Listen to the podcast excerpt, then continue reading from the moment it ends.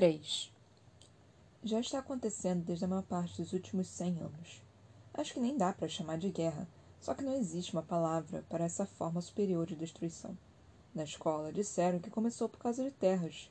Lakeland é uma planície fértil rodeada de lagos imensos, cheios de peixe, bem diferente das montanhas da Norta, rochosas e cobertas de florestas. As fazendas mal conseguem alimentar metade de nós. Até os prateados sentiram o peso, e o rei declarou guerra, afundando todos num conflito que nenhum dos lados tinha chance real de vencer. O rei de Lakeland, outro prateado, retribuiu na mesma moeda, totalmente apoiado por seus nobres. Queriam nossos rios para ter acesso a um mar que não passe metade do ano congelado e os moinhos d'água que os rodeiam. Os moinhos são a força do país. Fornecem eletricidade suficiente para que até os vermelhos possam receber um pouco. Ouvi rumores de cidades mais ao sul, perto da capital Archon, onde vermelhos muito habilidosos constroem máquinas que estão além de minha compreensão. Para transporte na terra, na água e no céu, ou armas para semear a destruição onde os prateados quiserem. Nossa professora nos contava, cheia de orgulho, que Norta era a luz do mundo, uma nação grande por sua tecnologia e seu poder. Todo o resto, como Lakeland ou Piedmont, ao sul, vive nas trevas. Tínhamos sorte de ter nascido aqui. Sorte. Essa palavra me dá vontade de gritar. Mas apesar da nossa eletricidade, da comida de Lakeland, das nossas armas e dos números deles, nenhum dos lados tinha muita vantagem sobre o outro. Ambos contam com oficiais prateados soldados vermelhos, valendo-se em combate de seus poderes, pistolas e do escudo de mil corpos vermelhos. Uma guerra que devia ter acabado há menos de um século ainda se arrasta. Sempre achei engraçado termos de lutar por comida e água. Mesmo os grandes e poderosos prateados precisam comer. Mas agora não tem graça nenhuma. Não quando Killorn vai ser o próximo, para quem direi adeus. Pergunto-me se ele vai dar um brinco para que me lembre dele depois que o legionário levar. Uma semana, Mer. Uma semana e já era. Sua voz começou a falhar, embora ele tente disfarçar de tossindo. Não posso fazer isso. Eles. Eles não vão me levar. Mas posso ver a resistência deixar seus olhos. Deve ter alguma coisa que a gente possa fazer. Solto. Não tem nada que ninguém possa fazer. Ninguém escapou do recrutamento e viveu para contar a história. Ele não precisa me dizer isso. Todo ano alguém tenta fugir. E todo ano esse alguém é arrastado para o passo municipal enforcado. Não. A gente vai descobrir um jeito. Mesmo na situação, ele arranja forças para fazer graça. A gente? Minhas bochechas ardem mais que qualquer fogueira. Estou destinada ao recrutamento tanto quanto você, mas eles não vão me pegar. Vamos fugir. O exército sempre foi meu destino, meu castigo. Eu sei disso, mas não o dele. Eu sei disso, mas não o dele. A guerra já arrancou coisas demais de Killorn. Não há para onde ir, ele dispara. Pelo menos estamos discutindo a ideia. Pelo menos ele não desistiu. Nunca sobreviveríamos ao inverno do norte. O leste é só mar. No oeste é mais guerra. O sul é um inferno radiativo. E qualquer lugar no meio disso está lotado de prateados e agentes de segurança. As palavras transbordam da minha boca como um rio. Igual ao vilarejo, lotado de prateados e agentes de segurança. E a gente consegue roubar bem debaixo do nariz deles e escapar ainda com a cabeça sobre o pescoço.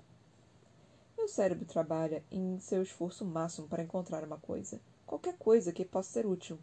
Então vem uma luz clara como um relâmpago. O mercado negro o mercado que nós ajudamos a manter contrabandeia tudo, de grãos a lâmpadas. Quem disse que não pode contrabandear pessoas? Sua boca abre, prestes a metralhar mil razões para não dar certo. Mas então ele sorri e concorda com a cabeça. Não gosto de me meter nos assuntos dos outros. Não tenho tempo para isso. E, contudo, aqui estou, me ouvindo dizer duas palavras fatais. Deixa comigo. Aquilo que não conseguimos vender para os comerciantes habituais levamos para Will Whistle. Ele é velho e fraco demais para trabalhos braçais, mas somente afiada como um prego. Ele vende de tudo ao seu trader mofado, desde café altamente proibido a esquisitices de Archon. Eu tinha nove anos e um punhado de botões roubados quando tentei a sorte com ele pela primeira vez. Will me pagou com três moedinhas de cobre e não fez nenhuma pergunta. Agora sou sua melhor fornecedora e talvez o motivo de ele não ter ido à falência num lugarzinho como este. Algum dia, quem sabe, poderia até chamá-lo de amigo. Levou anos para descobrir que Will fazia parte de um esquema muito maior. Alguns chamam de submundo, outros de mercado negro. Para mim, só importa o que eles podem fazer. Seus atravessadores, pessoas como Will, estão em toda parte. Até em Archon, por incrível que pareça. Eles transportam bens legais pelo país inteiro. E agora aposto minhas fichas na ideia de que abram uma exceção, uma exceção e transportem pessoas. Absolutamente não! Em oito anos, Will nunca me disse não. Agora o velho tolo enrugado praticamente bate a porta do traído na minha cara. Fico feliz por Killor não ter ido junto. Assim não precisa me ver fracassar. Will, por favor! Sei que você pode! Ele balança a cabeça e sua barba branca se agita. Mesmo se pudesse, eu sou um negociante. As pessoas com quem trabalho não são do tipo que gasta tempo e energia dando carona para um desertor. Não é nosso negócio. Sinto minha única esperança, a única esperança de Killorn, escorregar por entre os dedos. Will deve ter notado o desespero em meus olhos. Ele se desarma e encosta na porta do trailer. Deixa escapar um suspiro pesado e lança um olhar para trás em direção à escuridão da van. Alguns instantes depois, entra no veículo e gesticula para que o acompanhe. Vou com a maior alegria. Obrigada, Will, eu balbucio. Você não sabe o que significa para mim. Sente-se e fica quieta, menino. Uma voz aguda diz. Nas sombras do trailer, quase invisível à luz da solitária vela azul de Will, uma mulher levanta. Uma garota, eu diria, pois parece ser pouco mais velha que eu. Mas é muito mais alta. Tem o um ar de guerreira experiente, a pistola na cintura enfiada no cinturão vermelho estampado com sóis certamente não é permitida. Ela é loira e bonita demais para ser de palafitas. A julgar pelo suor em seu rosto, não está acostumada ao calor e à umidade. E umidade. É uma estrangeira, uma forasteira e, por isso, uma fora da lei. É exatamente o tipo de pessoa que preciso. Ela aponta para um banco e, assim que me sento, ela faz o mesmo. Will vem logo atrás e desaba numa cadeira gasta. Seu olhar alterna entre mim e a garota. Mare Barrow, Esther Farley, sussurra ele, e a mulher fecha a cara. Seus olhos cravam-se em meu rosto. Você quer transportar uma carga? E eu e um rapaz. Ela ergue a mão grande e calejada para me interromper. Carga! Ela repete, com um olhar repleto de significado. Meu coração salta no peito. Essa tal de Farley pode ser do tipo que se dispõe a ajudar. Qual é o destino? Pergunta. Racha a cabeça na tentativa de encontrar um lugar seguro. O velho mapa da escola paira ante meus olhos, desenhando o litoral e os rios, indicando as cidades e vilas e tudo entre elas. De Harbor Bay até a fronteira com Lakeland no leste, da tundra do norte até os escombros radiativos das ruínas de Wash. Todos terrenos perigosos para nós. Qualquer lugar a salvo dos prateados. É isso. Farley pisca para mim sem mudar sua expressão. A segurança tem um preço, garota. Tudo tem um preço, garota, retruco no mesmo tom. Ninguém sabe disso melhor que eu. Um silêncio profundo preenche o trailer. Posso sentir a noite desvanecer, levando preciosos minutos de Killan consigo. Farley recebe meu desconforto e minha impaciência, mas não tem pressa de falar. Depois que me parece, me parece uma eternidade, sua boca finalmente se abre. A guarda escalar-te aceita, Mare Barrow. Preciso de todo o meu autocontrole para não pular de alegria mas algo me detém e não permite que um sorriso se desenhe em meu rosto. O pagamento é à vista. E o coroas? prossegue Farley. Fico quase sem ar. Até Will parece surpreso. Suas sobrancelhas felpudas desaparecem sob a franja. Mil? Consigo desentalar. Ninguém negocia tanto dinheiro. Não em palafitas. Daria para alimentar minha família por um ano. Vários anos. Mas Farley não terminou. Tem a impressão de que gosta da situação. A quantia pode ser paga em cédulas, moedas, tetarcas ou bens. E são mil coroas para cada item, claro. Duas mil coroas. Uma fortuna. Nossa liberdade custa uma fortuna. A carga vai ser transportada depois de amanhã. O pagamento é no ato. Mal consigo respirar. Menos de dois dias para juntar mais dinheiro do que roubei na minha vida inteira. Sem chance. Ela nem me dá tempo de reclamar. Aceita os termos? Preciso de mais tempo. Ela nega com aceno mínimo de cabeça. Inclina o corpo para frente e sinto o cheiro de pólvora. Aceito os termos? É impossível. É burrice. É nossa melhor chance. Aceito. Os momentos seguintes passam um turbilhão enquanto caminho cambaleante pelas sombras de volta para casa. Meu cérebro está em chamas, tentando descobrir um jeito de botar as mãos em alguma coisa com valor ao menos próximo do preço que Farley. Não será em palafitas, isso é certo. Killorn ainda guarda na escuridão. Um menininho perdido. Penso que ele é, é isso mesmo. Mais notícias? Pergunta, tentando manter a voz firme, mas ele vacila mesmo assim. Eles podem nos tirar daqui. Por Killorn, mantenha calma durante a explicação. Duas mil coroas deve ser o preço do trono do rei, mas faço parecer que não é nada. Se alguém pode fazer isso, somos nós. Nós vamos conseguir. Mare. Sua voz está fria. Mais fria que o inverno, mas seu olhar vazio ainda pior. Acabou. Perdemos. Mas e se. Ele põe as mãos nos meus ombros e me segura firme à distância de um braço. Não dói, mas fico chocada como se doesse. Não faça isso comigo, Mare. Não me faça acreditar que existe uma saída. Não me dê esperanças. Ele tem razão. É cruel dar esperanças quando não há nenhuma. Geraria apenas frustração, ressentimento e raiva. Tudo que torna a vida ainda mais difícil do que já é. Só me deixa aceitar. Talvez. Talvez assim consiga pôr ordem na minha cabeça, treinar direito e ter uma chance no combate. Minhas mãos vão ao encontro dos seus punhos e os agarram firme. Você fala como se já tivesse morto.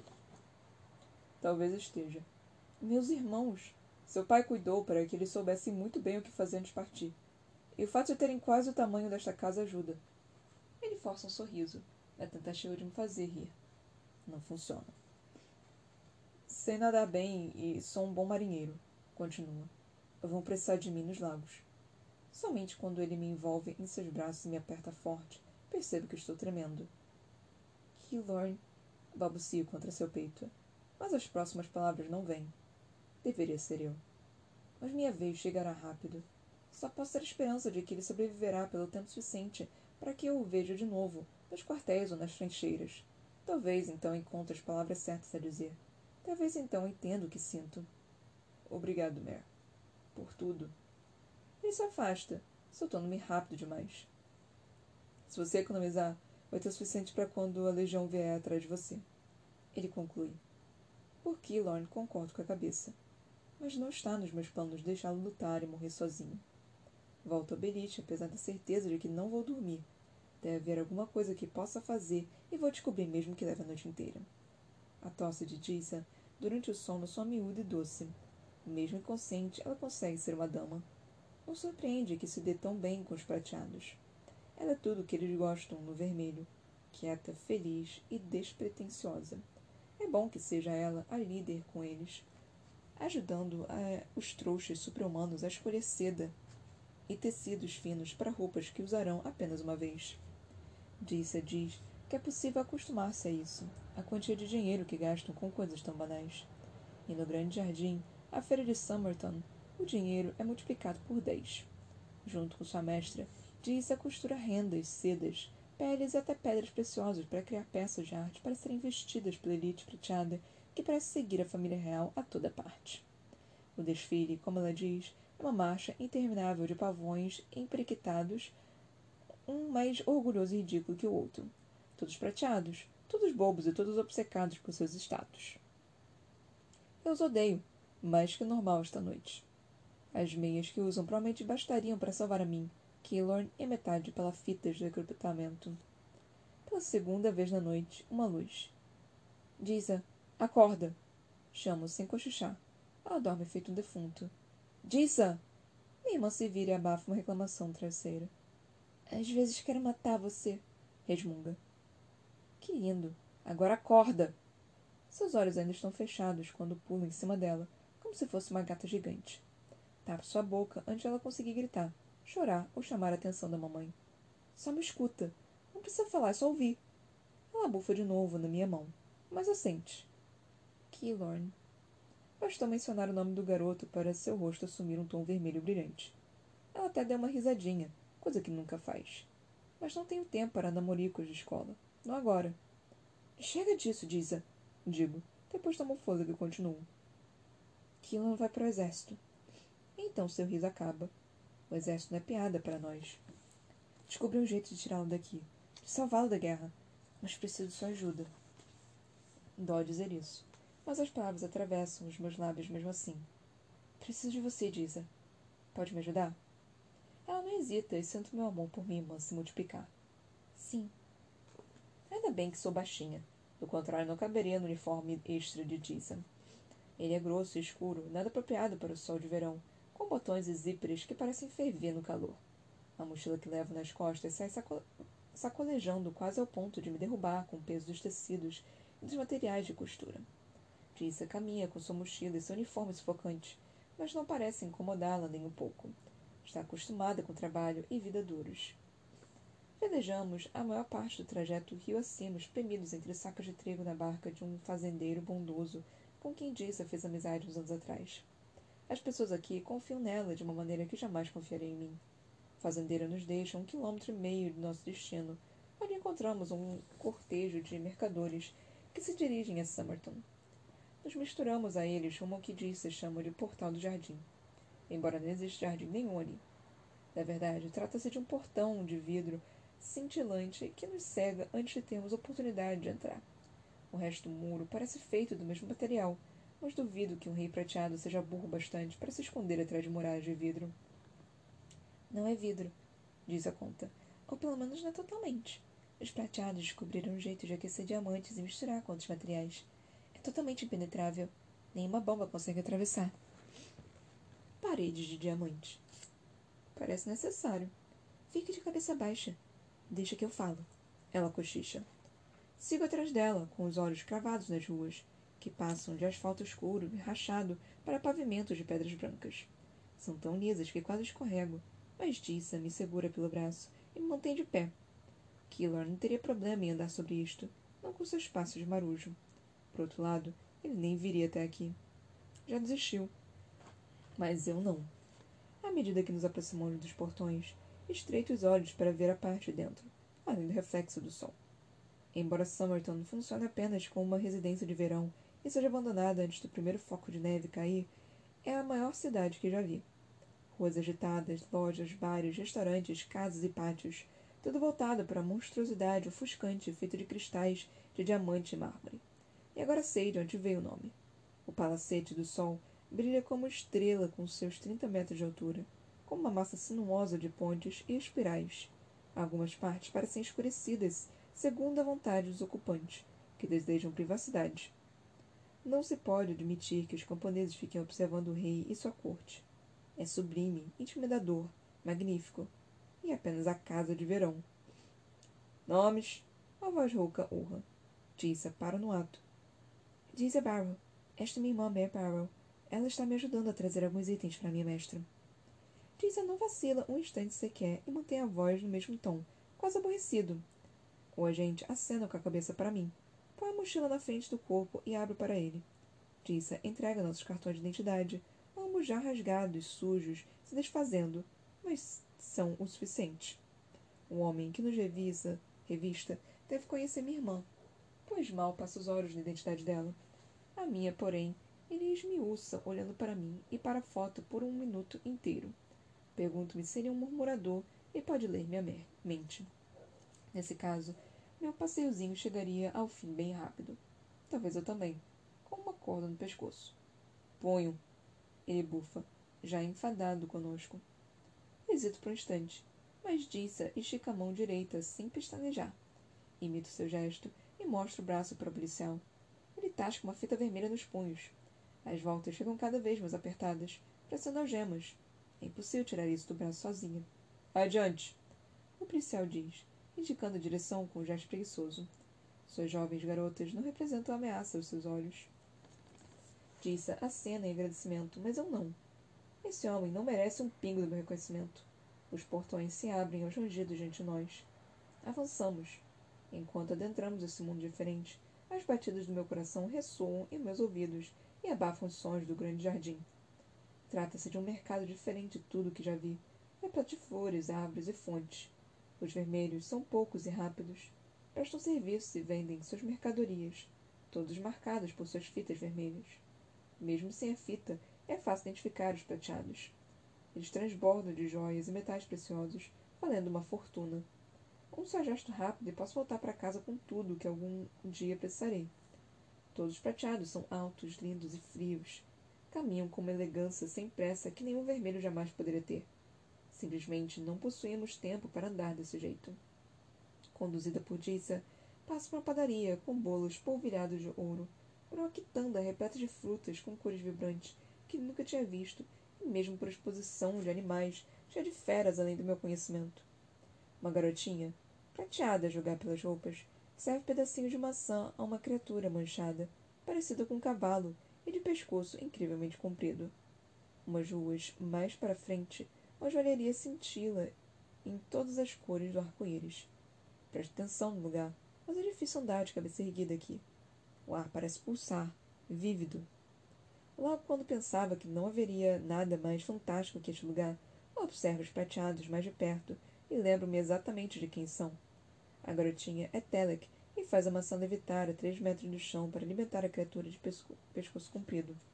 A florista corre a mão sobre um vaso de flores brancas que disparam a crescer, chegando a enrolar-se nos cotovelos de seu dono.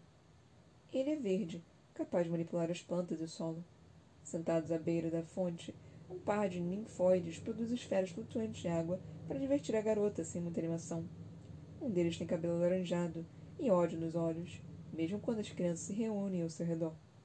Por toda a praça, cada um dos tipos de prateado segue sua vida extraordinária. Há muitos, todos grandiosos, magníficos e poderosos, e tão distantes do mundo que conheço. É assim que a outra metade vive, murmura Disa. Já é o bastante para deixar qualquer um enojado. Sinto-me invadida pela culpa. Sempre tive inveja de Disa, do seu talento e de todos os privilégios que ele garante, mas nunca pensei nos custos. Ela não frequentou a escola e tem poucos amigos em palafitas. Se as coisas fossem diferentes, ela teria muitos. Sorriria.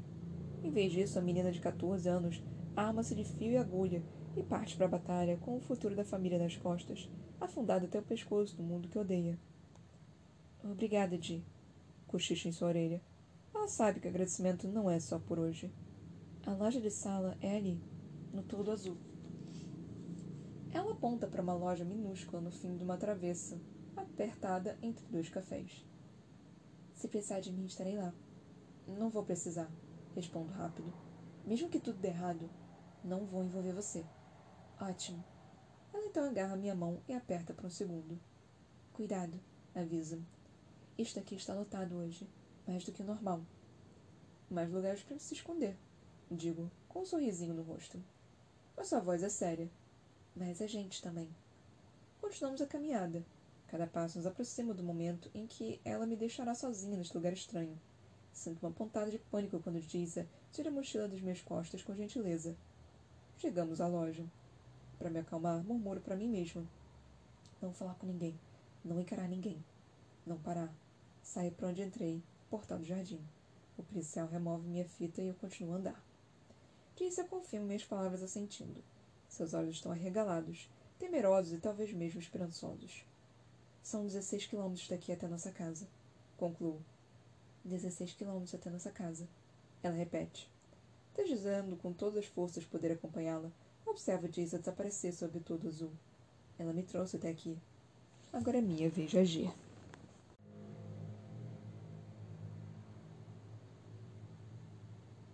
Quatro. Já fiz isso mil vezes. Observar a multidão como um lobo vigia um rebanho de ovelhas, à procura dos fracos, dos lentos, dos tolos. Só que agora pareço mais a presa. Posso escolher um lépido que me pegará em um piscar de olhos, ou, ainda pior, um murmurador que vai sentir minha presença a um quilômetro de distância. Até a garotinha Telek tem vantagem sobre mim se as coisas derem errado. Assim tenho que ser mais rápido do que nunca, mais esperto do que nunca e ter mais sorte do que nunca. É enlouquecedor Felizmente, ninguém presta atenção em mais uma criada vermelha. Outro inseto perambulando aos pés dos deuses. Volto para a praça. Deixo meus braços penderem frouxos do lado do corpo, embora estejam preparados. Normalmente, esse é meu jogo. Caminhar pelas partes mais congestionadas da multidão e deixar minhas mãos apanharem bolsos e carteiras, como as aranhas apanham moscas. Não sou burra a ponto de tentar isso aqui. Em vez disso, sigo a multidão ao redor da praça, minha visão não está mais ofuscada pelo cenário fantástico ao redor. Enxergo além dele. As fendas entre as rochas e os agentes de segurança em uniforme preto atrás de cada sombra. o impossível mundo prateado surge mais nítido. Eles mal olham um para o outro e nunca sorriem. A menina Telek parece cansada de brincar com um bicho estranho e os mercadores nem prestigiam. Apenas os vermelhos parecem vivos, cruzando aqui e ali com homens e mulheres lentos e bem de, e bem de vida. Apesar do calor, do sol e dos sinais luminosos, nunca vi um lugar tão frio. O que mais me preocupa são as câmaras de vidro escondidas, nas fachadas e vielas. Há apenas algumas no meu vilarejo, perto da sede de segurança ou da arena. Mas aqui, elas estão em todos os comércios. Consigo ouvi-las mexer, como que para recordar com firmeza Alguém mais observa você aqui. A maré de pessoas me conduz pela avenida principal, por tavernas e cafés. Prateados sentam-se do lado de fora para observar a multidão passar enquanto desfrutam suas bebidas matinais. Alguns assistem a vídeos em monitores presos à parede ou pendurados em arcos. Cada um exibe algo diferente, de antigas lutas na arena a noticiários e programas coloridos, que não consigo compreender. Todos se misturam em minha cabeça, o som agudo dos monitores e o chiado distante da imagem zunem em meus ouvidos. Como eles aguentam, não sei. Mas os prateados sequer piscam diante dos vídeos, como se os ignorassem por completo. O palacete projeta uma sombra tênue sobre mim, e de novo me pego admirando Tula. Mas então um som repetitivo me tira do transe.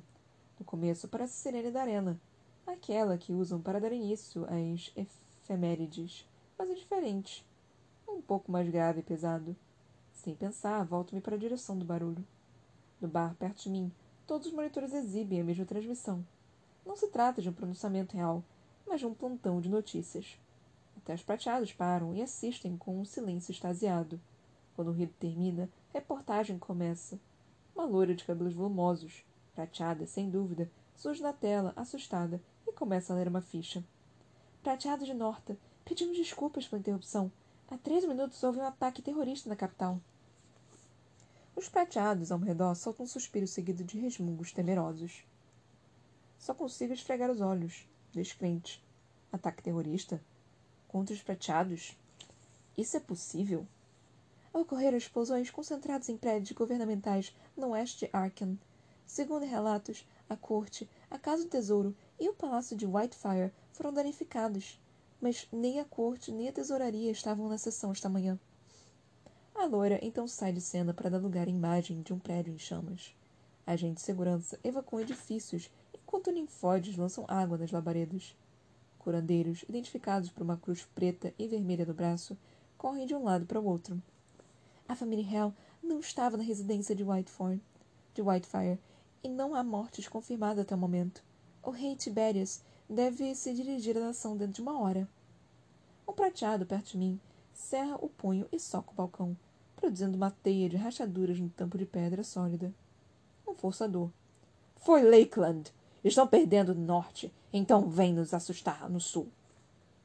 Alguns se juntam às provocações para maldizer Lakeland.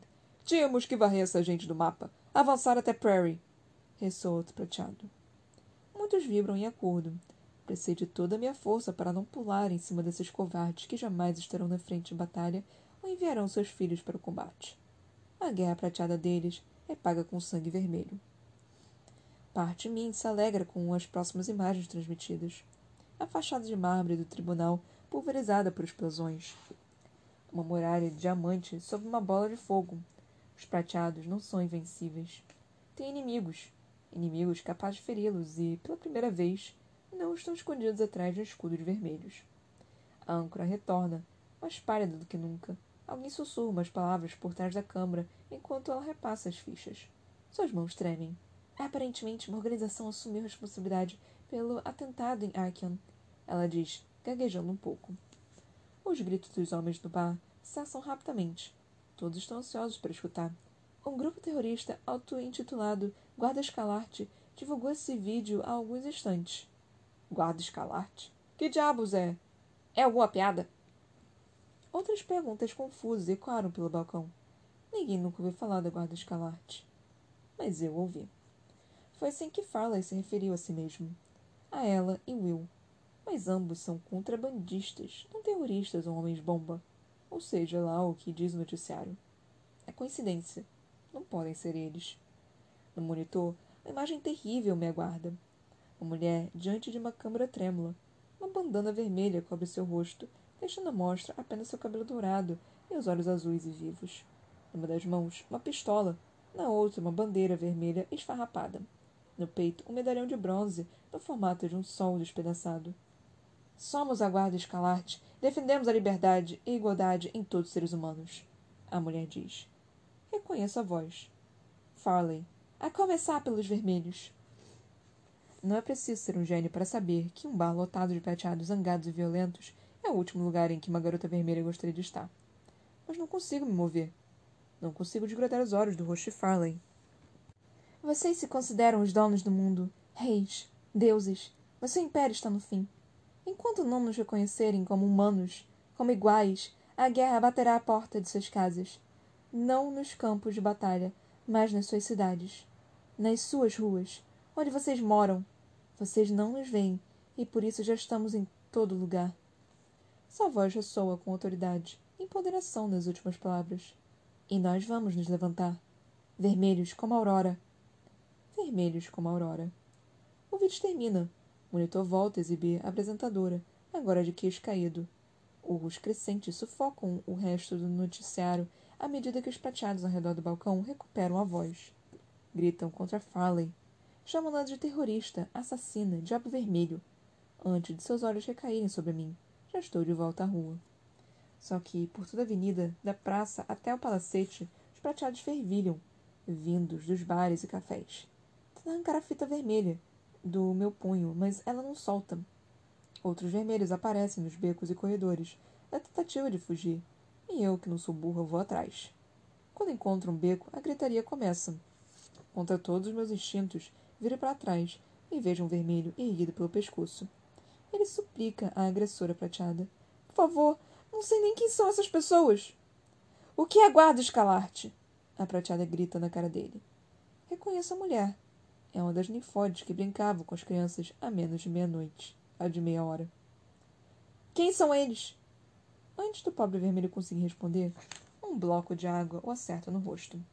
A ninfóide levanta a mão e a água se reúne novamente para mais um golpe. Prateados aglomeram-se em torno da cena, rindo e torcendo. O vermelho gagueja e tosse, tenta recuperar o ar. Ele reforça sua inocência a cada segundo, mas a água continua atingindo. A ninfóide com os olhos repletos de ódio, não dá sinais de que vai parar. Ela trai para si água de todas as fontes, de todos os copos, e lança contra ele de novo e de novo e de novo. Vai afogá-lo. O todo azul meu farol. Meu guia em meio ao pânico de ruas enquanto desvio tanto os vermelhos quanto os prateados. Geralmente, o caos é meu melhor amigo e deixa meu trabalho de ladra bem mais fácil. Ninguém dá pela falta de um porta-moedas quando está fugindo de uma multidão. Mas minha prioridade não é mais Killorn e as duas mil coroas. Só consigo pensar em pegar Tissa e sair da cidade, que com certeza vai se tornar uma prisão. Se fecharem os portões.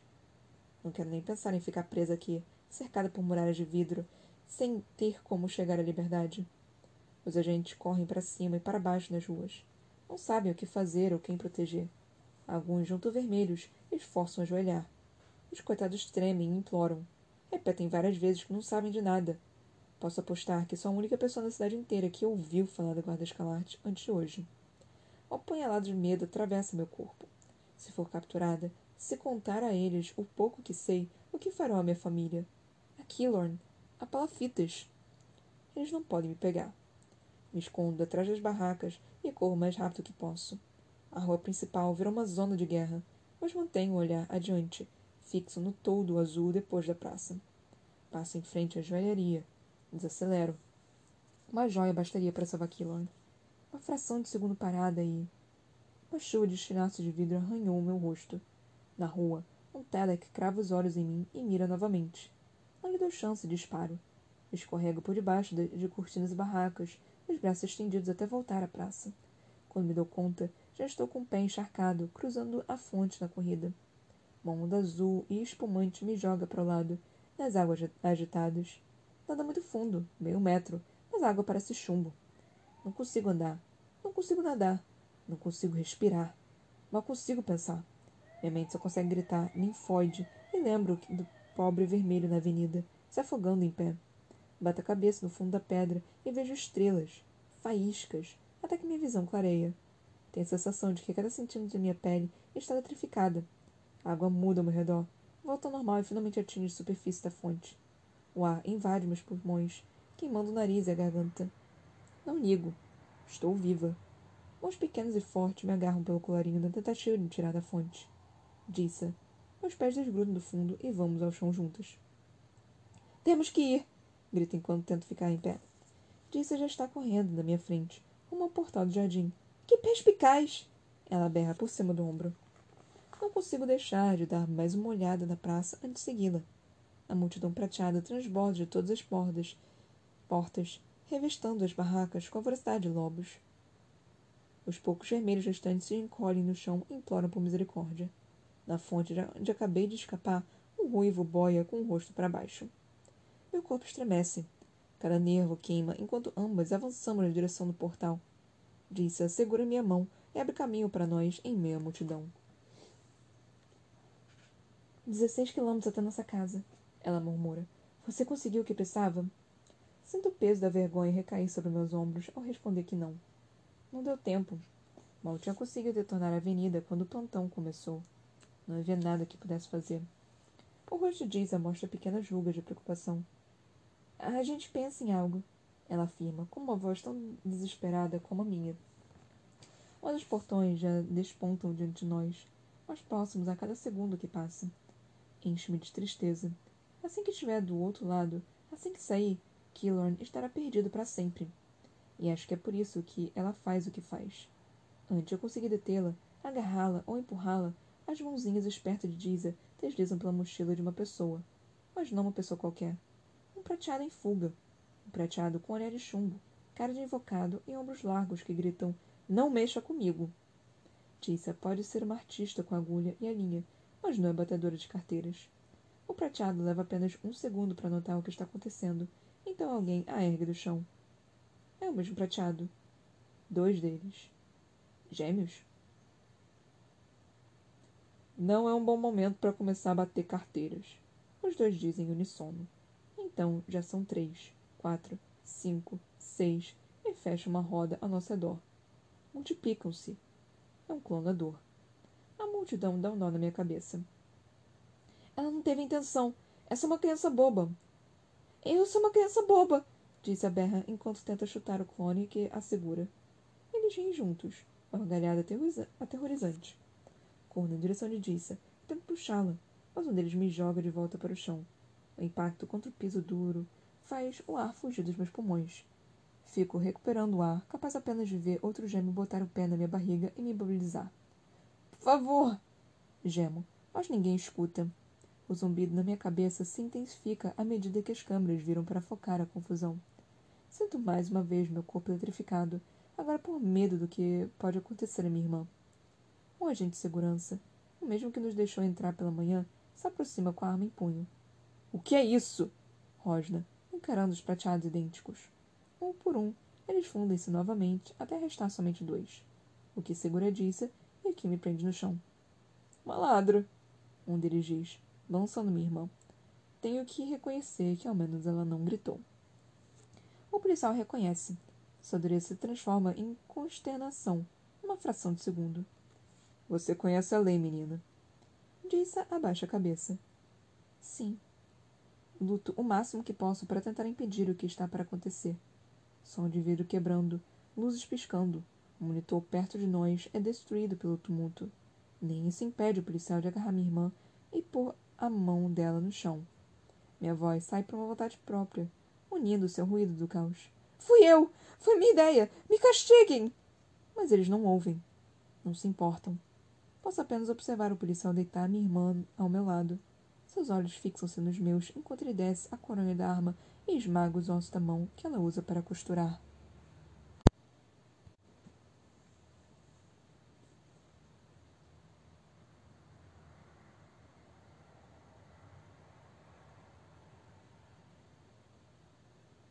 Lemos mais dois capítulos, o 3 e o 4.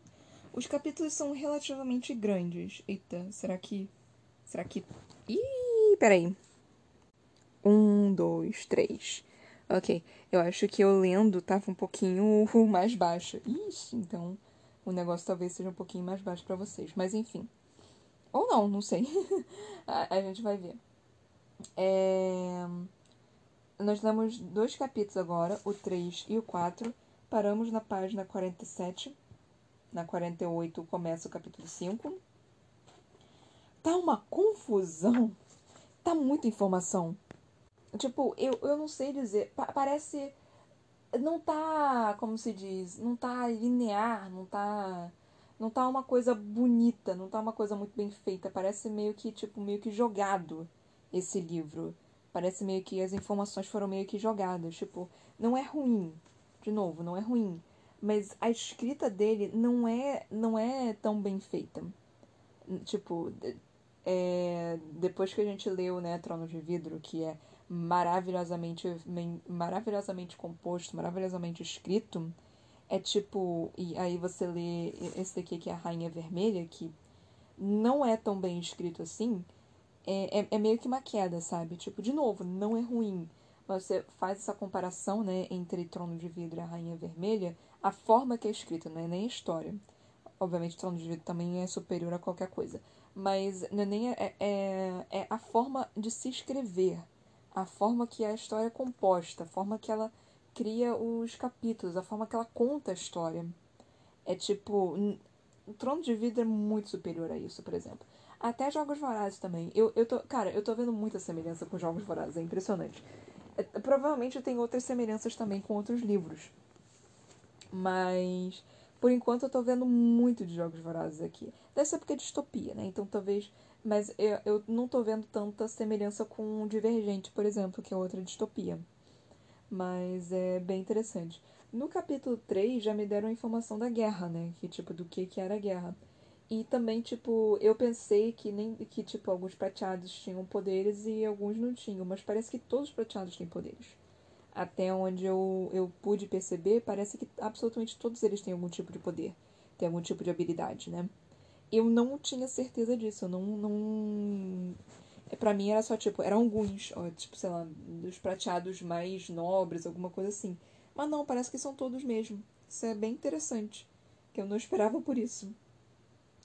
É, de novo, nós tivemos a questão de, tipo, da segregação, né? De, tipo, os é, vermelhos e os prateados serem separados e colocarem uma fitinha vermelha no, no braço dos dos vermelhos para saberem que eles são de sangue vermelho.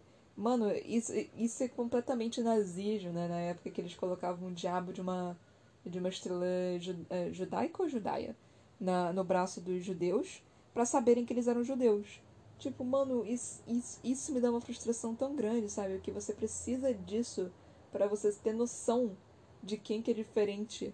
Sendo que Sendo que se você não tivesse é, aquilo, você veria que eram todos iguais. Tipo, não tem diferença. É, é, é literalmente só uma fita que diz que você é diferente da pessoa. Isso me dá uma agonia tão grande quando eu vejo esse tipo de, de segregação, sabe? De tipo, você é diferente de mim, então por isso você vai sofrer. Mano, eu odeio isso, eu realmente odeio isso. Dá uma raiva tão grande quando eu vejo isso em livro, em história até Tipo, mano, ai, que ódio. Enfim. É... Foi interessante que logo no início do capítulo 3 foi dito, né, do, do que, que era a guerra, do, do porquê que estava acontecendo a guerra. Parece que eram entre dois reis prateados, que um deles tem o mar e outro deles tem as montanhas. E, era, e é simplesmente, pura e simplesmente uma guerra clássica. É literalmente uma guerra clássica, tipo, querer mais território para poder ter mais chance de, de conseguir expandir, né? Tipo, todas as suas fortunas e tudo. É, é, é, literalmente uma guerra clássica. Não tem nenhum, nada mais interessante do que isso. É, tipo, é literalmente algo algo que aconteceu assim, que, que sempre acontece, que está acontecendo e que sempre acontece. É, aconteceu isso no, no, na época da, da, da, das, das expansões marítimas, de quererem é, dominar mais território e tinha guerra entre os países para conseguirem mais territórios.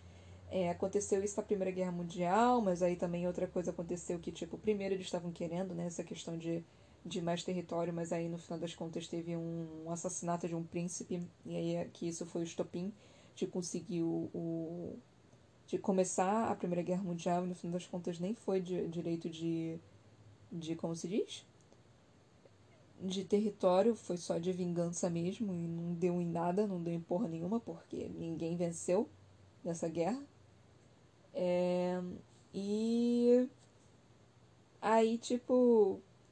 Então é uma guerra-guerra. É, não tem nada de interessante, pelo menos por enquanto. Pode ser que no futuro nós tenhamos um, um motivo. É, mais, como se diz, mais é, obscuro, né, nessa guerra. Pode ser que talvez tenha, é, pode ser algo que aconteça no, mais pro futuro. Mas por enquanto é só uma guerra-guerra, só uma guerra normal, só uma guerra assim tradicional, assim, tem, tem nada diferente nela, é uma guerra travada por porque que é, que é o território do outro, assim. É, são, não são muitas as coisas que acontecem realmente em guerra, mas território é uma das coisas que acontecem bastante. Outra coisa é tipo. É o que está acontecendo, por exemplo, na. Eh, Sudão? Não lembro. É algum país ali da África. É África ou é Ásia? É África, né? Que é, isso, ah, o Sudão é África? Não, é Árabe.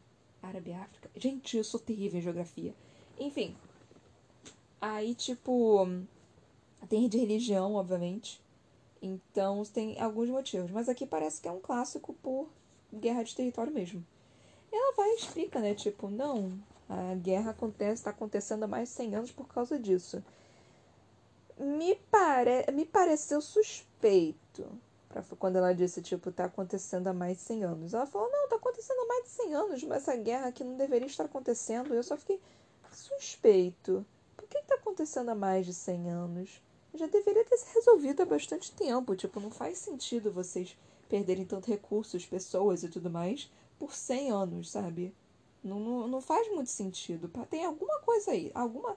Eu, eu ouso dizer que tem alguma coisa obscura por trás desse negócio. É...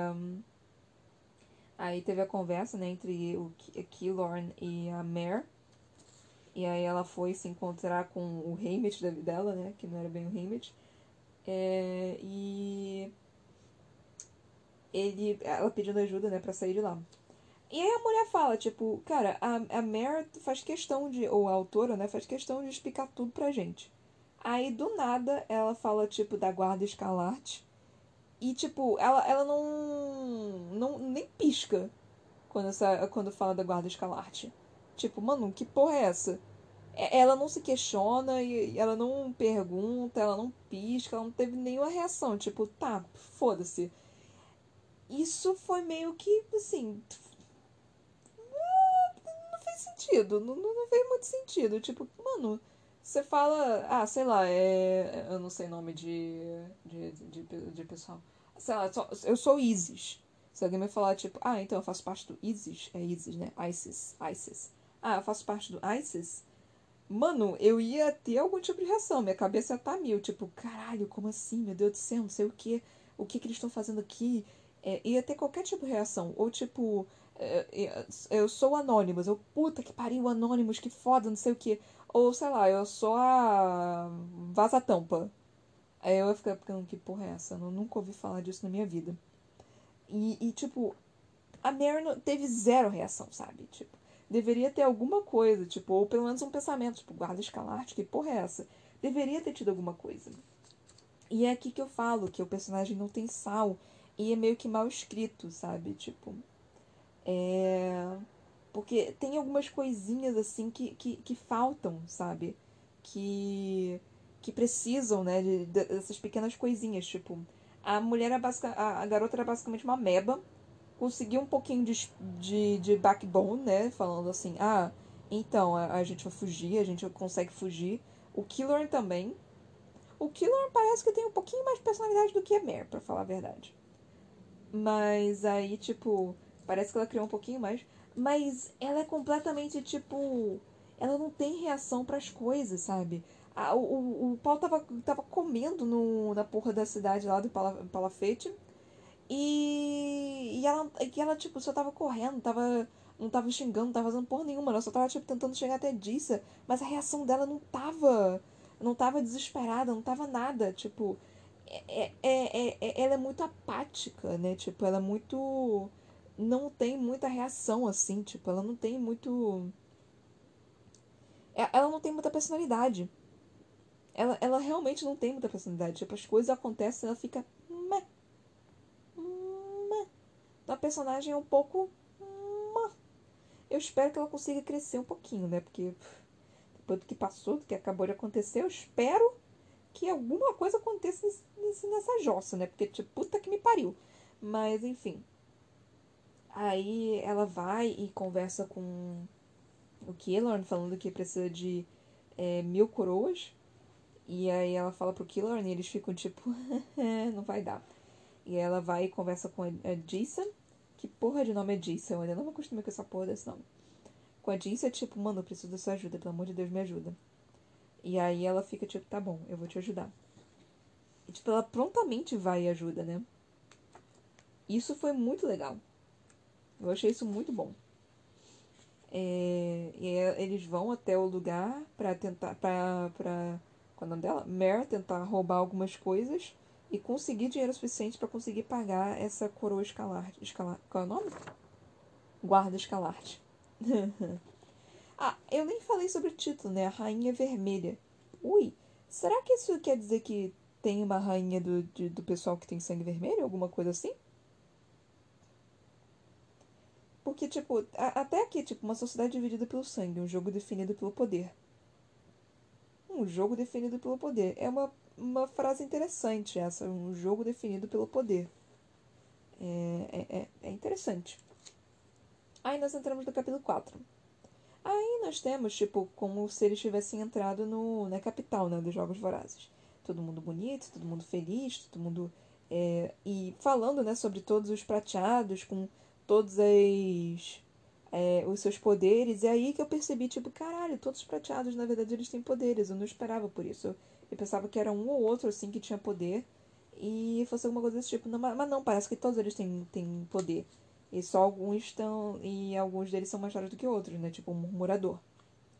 Mas, enfim. Aí nós tivemos, né, a qual é o nome? Rebelião, talvez, que isso possa ser, ser dita, do ataque terrorista, né, entre aspas. E da. Qual é o nome dela? Da Farley falando, tipo, somos a guarda escalarte, defendemos a liberdade e a igualdade de todos os seres humanos, a começar pelos vermelhos. É interessante essa frase porque ela não está buscando a aniquilação dos prateados, por exemplo. Ela está falando que ela, a liberdade e igualdade de todos os seres humanos. Ou seja, ela está falando que os prateados também são seres humanos e ela está pregando pela igualdade de ambos e não ter essa segregação toda. Isso foi bem interessante. Eu achei isso bem interessante. Porque eles não queriam a destruição. Porque parece que não querem a destruição total. Parece que eles querem a igualdade. Ou pelo menos ela só tá falando isso no final das contas ela vai destruir todos os prateados. Sei lá, vai que, vai que realmente é isso. É, e ela continua, né? Vocês se consideram os donos do mundo, reis, deuses, mas seu império está no fim. Enquanto não nos reconhecerem como humanos, como iguais, a guerra baterá à porta de suas casas. Não nos campos de batalha, mas nas suas cidades, nas suas ruas, onde vocês moram. Vocês não nos veem e por isso já estamos em todo lugar. Aqui também foi interessante porque essa frase também dá a entender que. É, tipo, primeiro tem assim, mas seu império está no fim. É, isso pode ser apenas uma ameaça, tipo, falando, tipo, não, seu, seu momento acabou. Isso pode ser mais uma ameaça. Pode ser. Enquanto não nos reconhecerem como humanos, como iguais, ou seja, os prateados também são humanos, só que eles desdenham dos vermelhos. Ok. A guerra baterá a porta de suas casas. Tipo, já está acontecendo a guerra. Isso é mais interessante. A guerra já está acontecendo. Mas agora está mais perto deles. Isso quer dizer. E, e, tipo, isso, isso pode significar um bando de coisas, sabe? Isso pode ser, tipo, sei lá. É, isso pode ser que eles realmente sabem que a guerra que está acontecendo não é uma guerra verdadeira. Ou que, tipo, eles simplesmente não estão aceitando a guerra de verdade. E eles estão levando a guerra do, do, das duas cidades, né, dos dois reinos, para as cidades ricas, o que também pode ser. Mas é, eu não sei o quanto exatamente essa autora é boa em esconder coisas em suas falas. A Sarah J. Maas era perfeita nisso. Ela tinha uma puta capacidade para esse tipo de coisa.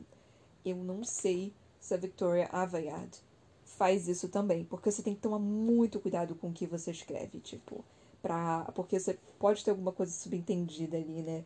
E eu não sei se, tipo, é, é apenas uma frase para ser bonita, para ser, tipo, intimidadora ou algo assim, ou se realmente tem algo escondido aqui. Eu não conheço essa autora. Eu não sei o quão boa ela é. Por enquanto parece que ela tá um pouquinho all over the place, né? Parece que ela tá em tudo assim, meio que caótica. Ela não, não tá tão focada assim. Tá um pouquinho caótico ao, ao, a minha visão. Que, mas, de novo, não está ruim. Só tá um pouquinho caótico. Parece que tá acontecendo muita coisa ao mesmo tempo e eu tô meio que tentando focar em uma coisa só. É, e, e, foi jogado, tipo, não foi colocado pra gente, assim, tipo, aos poucos. Simplesmente foi jogado um bando de informação pra gente desde o início.